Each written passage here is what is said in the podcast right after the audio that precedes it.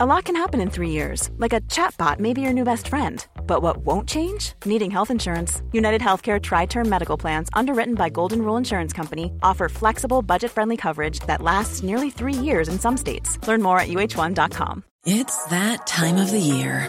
Your vacation is coming up. You can already hear the beach waves, feel the warm breeze, relax, and think about work. You really, really want it all to work out while you're away. Monday.com gives you and the team that peace of mind. When all work is on one platform and everyone's in sync, things just flow wherever you are. Tap the banner to go to Monday.com.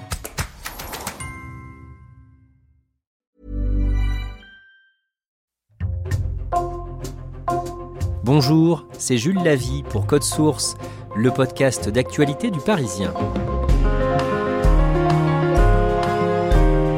Le 12 avril, Le Parisien a publié une série de 5 articles sur la vie de Stéphane Bern à l'occasion du retour sur France 3 de l'émission qu'il présente, Secret d'Histoire. Stéphane Bern a grandi dans une famille plutôt rigide, dans l'ombre de son grand frère surdoué, souvent rudoyé par sa mère, mais il revendique cet héritage, il y voit le moteur de sa réussite. Animateur, journaliste, comédien, il est aussi depuis 2017 le monsieur patrimoine du président Emmanuel Macron et il s'investit lui-même depuis 10 ans dans la rénovation d'un ancien collège royal militaire où il vit à Tiron-Gardé dans l'Eure-et-Loire. Portrait de Stéphane Bern, aujourd'hui dans Code Source, avec Christophe Levent, journaliste au service culture du Parisien.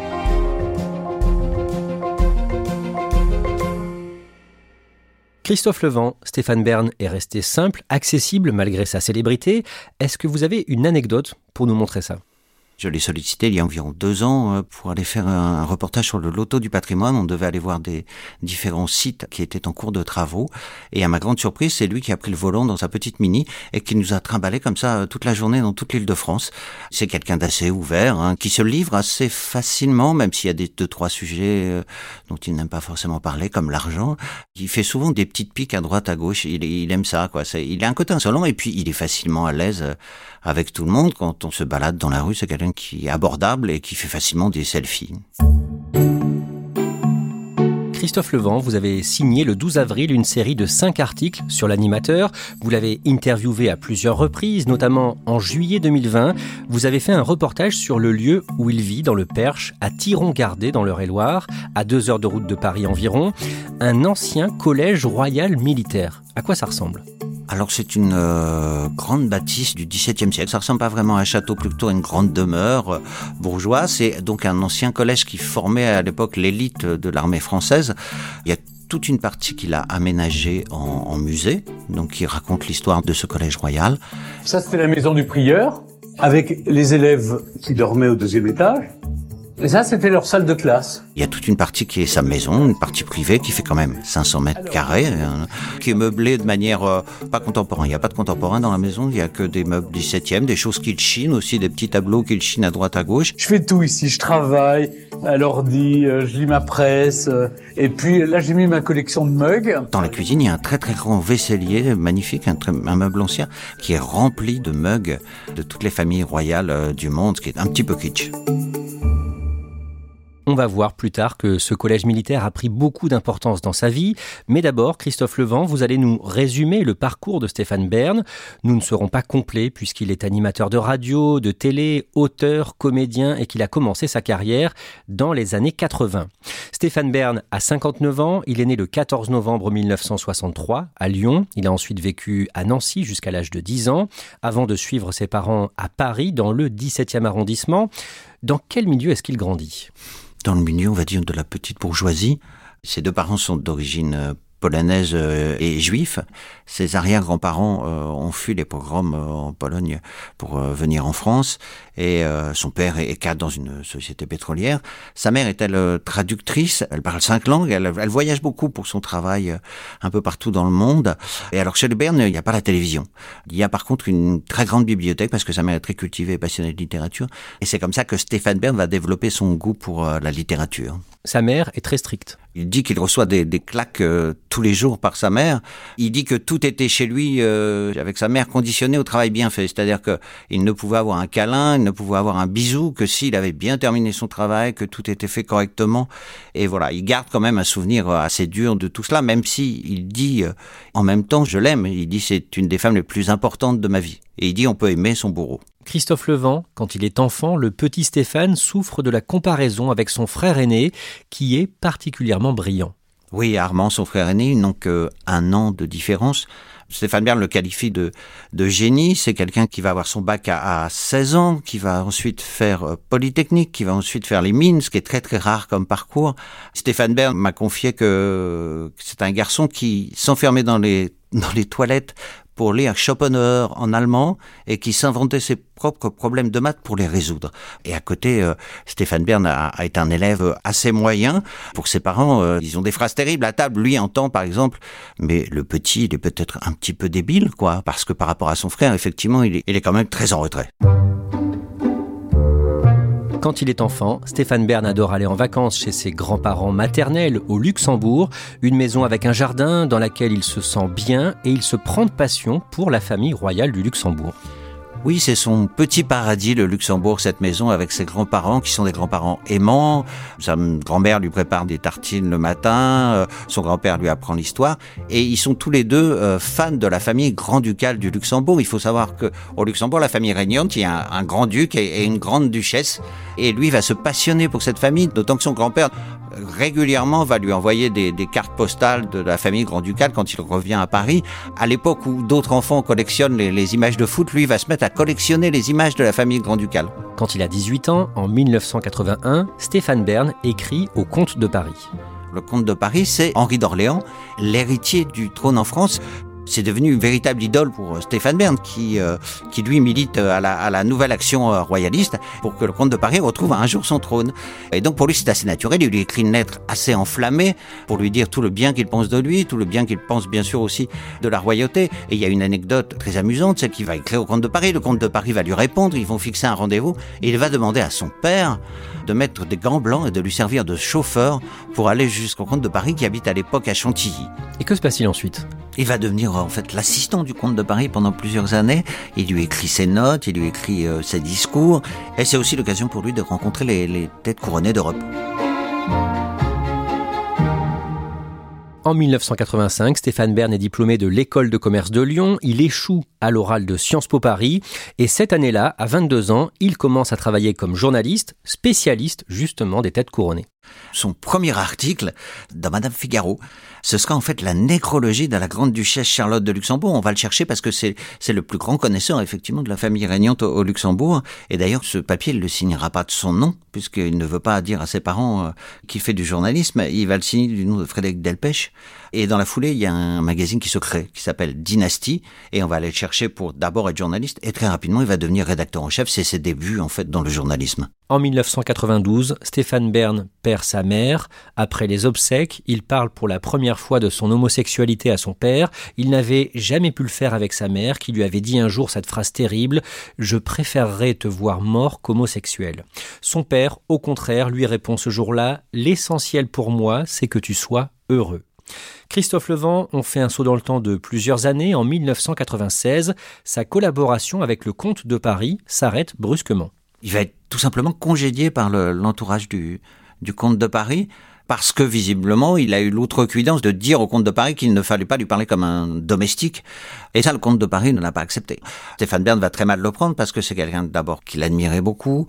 Et il se vengera d'ailleurs un, un, petit peu plus tard en écrivant un certain nombre d'articles, notamment sur des, sur les malversations euh, fiscales qu'a pu faire le comte de Paris.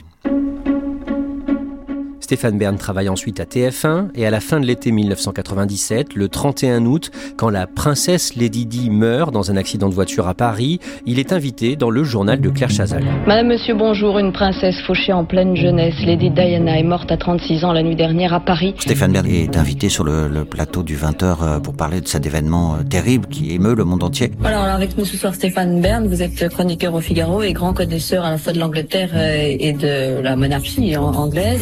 Et Et Stéphane Bern va en parler euh, comme s'il était de la famille. Il va nous faire entrer dans l'intimité de cette princesse et de cette famille royale. Savoir que les dernières photos de Dodi El Fayed avec euh, Diana euh, pendant leur croisière avaient rapporté quelques 30 millions de francs de revente dans le monde entier.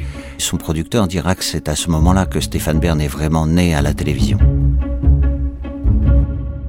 Entre 1997 et 2001, il anime sur TF1 une émission consacrée aux people. Juste avant, il a animé une première émission qui s'appelle Célébrité. Et puis, euh, il va enchaîner l'été avec Saga. Bonsoir.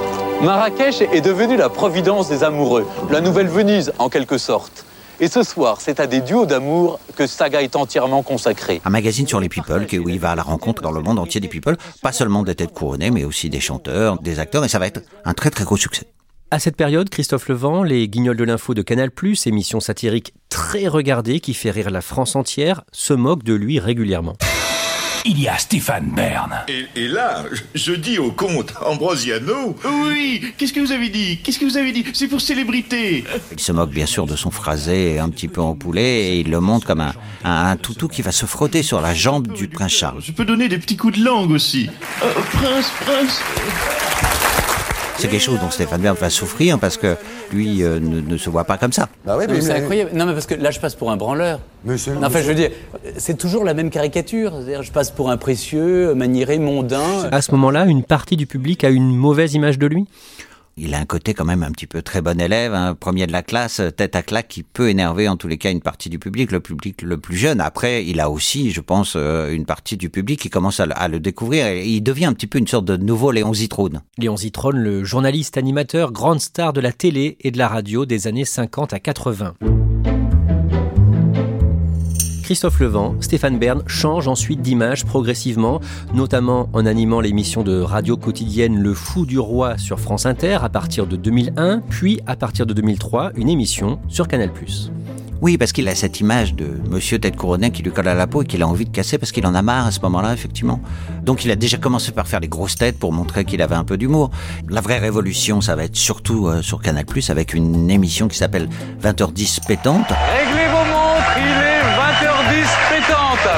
Bienvenue donc sur 20h10 pétante, votre nouvelle émission quotidienne. Il va se laisser pousser les cheveux, il va déboutonner son col.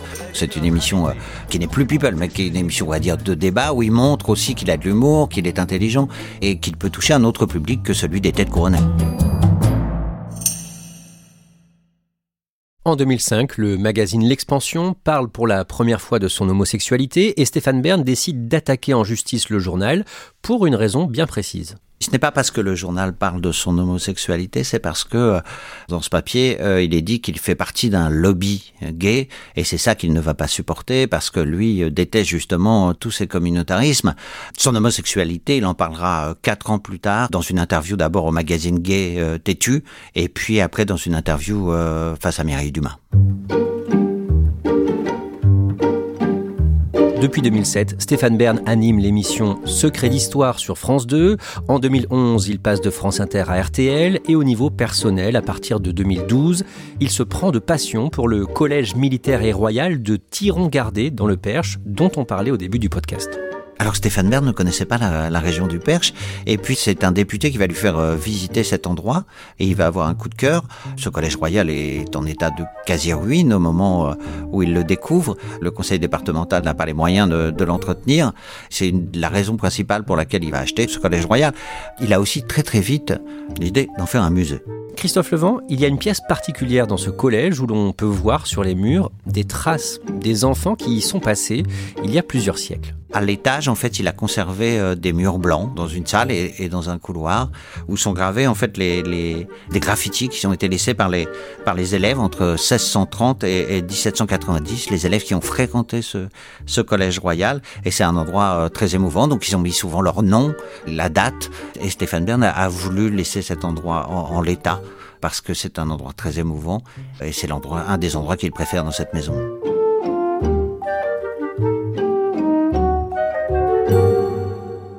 Le mercredi 23 août 2017, Stéphane Bern fait la couverture de Paris Match avec son compagnon Lionel.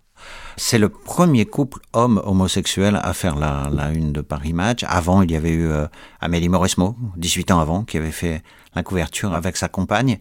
Stéphane Bern décide de le faire d'abord parce qu'à ce moment-là, il se sent bien. Puis il le fait aussi euh, pour faire avancer la cause homosexuelle en France. Quelques semaines plus tard, en septembre 2017, Emmanuel Macron, qui vient d'être élu président, fait de Stéphane Bern son Monsieur Patrimoine, une mission bénévole, fait savoir l'intéressé Christophe Levent. En clair, que doit faire le journaliste Sa première mission, c'est d'abord d'établir un audit des monuments en France, de voir lesquels sont effectivement euh, dans un sale état ou, carrément en ruine. La deuxième mission, c'est de euh, trouver des financements pour financer les travaux dans ce patrimoine. C'est ce qui va aboutir en 2018 à la création du loto du patrimoine. Le patrimoine est très important parce que le patrimoine, ça touche la vie des gens. C'est à la fois de l'identité, euh, qui n'est pas hystérisée, c'est de l'histoire, c'est aussi de la convivialité dans les villages, ou même dans les villes, puisque c'est de la culture et c'est de la connaissance à portée de main. C'est de l'art et de la beauté à côté de chez vous. Loto du patrimoine, qui est un vrai succès dès sa première édition, et qui va récolter en, gros 25 millions par an pour le patrimoine, alors que c'est une goutte d'eau par rapport à ce qu'il faudrait, mais c'est déjà énorme parce que ça permet quand même de sauver des tas de monuments en France. Au niveau personnel, l'année 2018 est marquée par sa rupture avec euh, son compagnon. Il dira plus tard que la couverture de Paris Match a, je cite, ruiné sa vie privée, que pour l'être aimé, c'est violent d'être euh, exposé au grand public de cette façon. Mais Christophe Levent, malgré tout, il ne regrette pas ce choix. Non, parce qu'il dit que ça a pu aider plein de gens. Il dit, il dit par exemple que dans les banlieues, parfois c'est compliqué d'être homosexuel chez, chez les jeunes et chez les jeunes musulmans particulièrement. Il cite aussi une anecdote qui est assez amusante puisqu'il dit qu'un un, un, ministre euh, du gouvernement euh, de, de, François Hollande lui a confié que c'était grâce à cette une qu'il avait pu faire son coming out devant ses parents en posant simplement la, la couverture de Paris Match sur la table. Après cette rupture, l'ancien collège militaire de Thiron-Gardé est un lieu de réconfort pour lui, il y passe de plus en plus de temps, et le 13 novembre 2021, Stéphane Bern annonce dans le Parisien qu'il quitte Paris définitivement avec des mots très forts à propos de la capitale. Oui, il dit que Paris est devenu une poubelle. Il dit mais où est passée la, la, belle capitale de la France? Cela va provoquer une brouille avec la, la maire de Paris, Anne Hidalgo, une brouille durable. Christophe Levent, Stéphane Bern aime dire ce qu'il pense, quitte à froisser les politiques dont il est plus ou moins proche à droite comme à gauche, par exemple quand il parle des éoliennes. C'est un fervent opposant euh, des éoliennes, Stéphane Bern. D'abord parce qu'il juge que ça dénature le, le paysage en France, et puis euh, que c'est une supercherie écologique qui n'a pas prouvé effectivement son intérêt énergétique. J'étais l'ambassadeur de la région Centre, on survole la France, et on va juste se poser à, près d'Amboise. Et je lui montre ces éoliennes. Je regarde. Et il me dit, non, mais il y en a trop, c'est vrai, c'est... Et je lui explique ma, ma, ma, conception des éoliennes. Pourquoi je suis contre les éoliennes? C'est des, des, tonnes de béton qu'on met dans le sol. Je crois que moi qui suis plus, plutôt écolo, je suis contre l'artificialisation des sols et plutôt contre la bétonisation des sols. Sur ce dossier, il va se heurter euh, frontalement avec euh, Barbara Pompili, qui est à ce moment-là ministre de la Transition écologique. Pour Stéphane Bern, l'année 2022 est marquée par deux deuils successifs. Son père meurt en février à l'âge de 91 ans et pendant l'été, au début du mois d'août, son frère aîné succombe à un cancer de la peau. Il avait 59 ans. À cette période, Stéphane Bern est épaulé par son nouveau compagnon, Yori Bayrès, et le 17 août, il fait la couverture de Paris Match avec lui.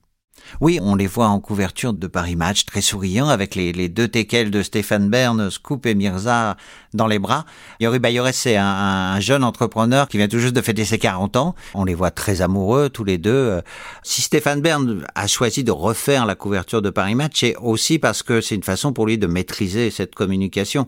Voilà, et, l'autre chose qu'il aime faire, c'est euh, aujourd'hui, c'est communiquer sur Instagram. Il pose beaucoup de photos de son couple sur Instagram et il dit qu'il est ravi souvent des commentaires, puisque c'est des commentaires la plupart du temps très gentils et très positifs. Christophe Levent, dans le cadre de votre série d'articles sur Stéphane Bern, vous avez parlé argent avec lui. Il est à l'abri du besoin entre ses émissions et ses succès d'édition. Mais une chose est sûre, cet ancien collège royal de Thiron-Gardé n'est pas une bonne affaire. Il a acheté 300 000 euros, ce qui est le prix d'un petit appartement euh, parisien. En revanche, depuis, il a investi 4 millions d'euros dans ce monument historique parce que dans un monument historique, on ne fait pas ce qu'on veut. Chaque pièce changée, chaque tuile changée, tout ça doit être approuvé par les monuments historiques. Ça coûte beaucoup, beaucoup d'argent. Donc il s'est endetté euh, auprès des banques. Il a vendu depuis son appartement parisien et là, il est en train de vendre sa maison en Grèce, sur l'île de Paros, pour essayer de rationaliser son patrimoine. Il dit en fait qu'il n'a pas envie de laisser de dettes derrière lui. Le 7 septembre, Stéphane Bern avait publié un livre sur ce collège royal et son histoire, livre illustré intitulé La vie retrouvée d'un collège royal. Christophe Levent, Stéphane Bern dit qu'il a longtemps été hanté euh, par le fait de ne pas avoir d'enfants et que c'est aussi pour ça que la transmission de ce lieu est importante pour lui. Il a envie de laisser une trace. Il dit euh, mes livres, mes émissions, tout ça va passer. Alors que Thierry Gardet, ça va rester. Il dit j'ai le sentiment avec Thierry Gardet non pas d'avoir euh, réussi dans la vie, mais d'avoir réussi ma vie. D'ailleurs, il a créé une fondation pour qu'à son décès, le collège euh, revienne à tous les Français. Il est tellement attaché à cet endroit, Stéphane Bern, qu'il a pris aussi une autre décision. Il, a, il voudrait être enterré dans le jardin de son collège royal de Thiron-Gardet.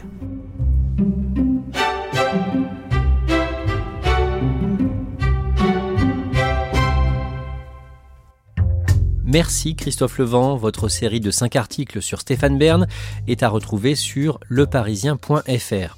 Cet épisode de Code Source a été produit par Clara Garnier-Amouroux et Emma Jacob. Réalisation Pierre Chaffanjon. Code Source est le podcast quotidien d'actualité du Parisien. Si vous aimez Code Source, n'hésitez pas à nous le dire en laissant un commentaire ou des petites étoiles sur votre application audio préférée. Vous pouvez aussi nous écrire directement code source at leparisien.fr.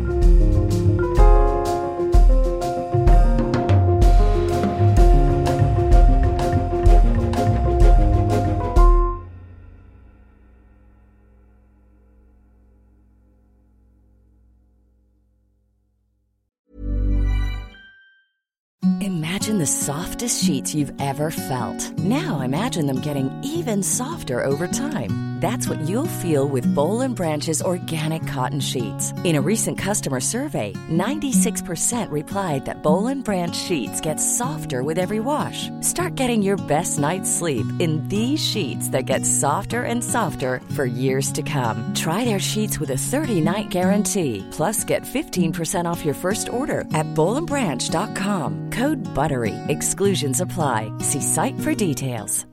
Hi, I'm Daniel, founder of Pretty Litter. Cats and cat owners deserve better than any old-fashioned litter. That's why I teamed up with scientists and veterinarians to create Pretty Litter. Its innovative crystal formula has superior odor control and weighs up to 80% less than clay litter. Pretty Litter even monitors health by changing colors to help detect early signs of potential illness. It's the world's smartest kitty litter. Go to prettylitter.com and use code ACAST for 20% off your first order and a free cat toy. Terms and conditions apply. See site for details.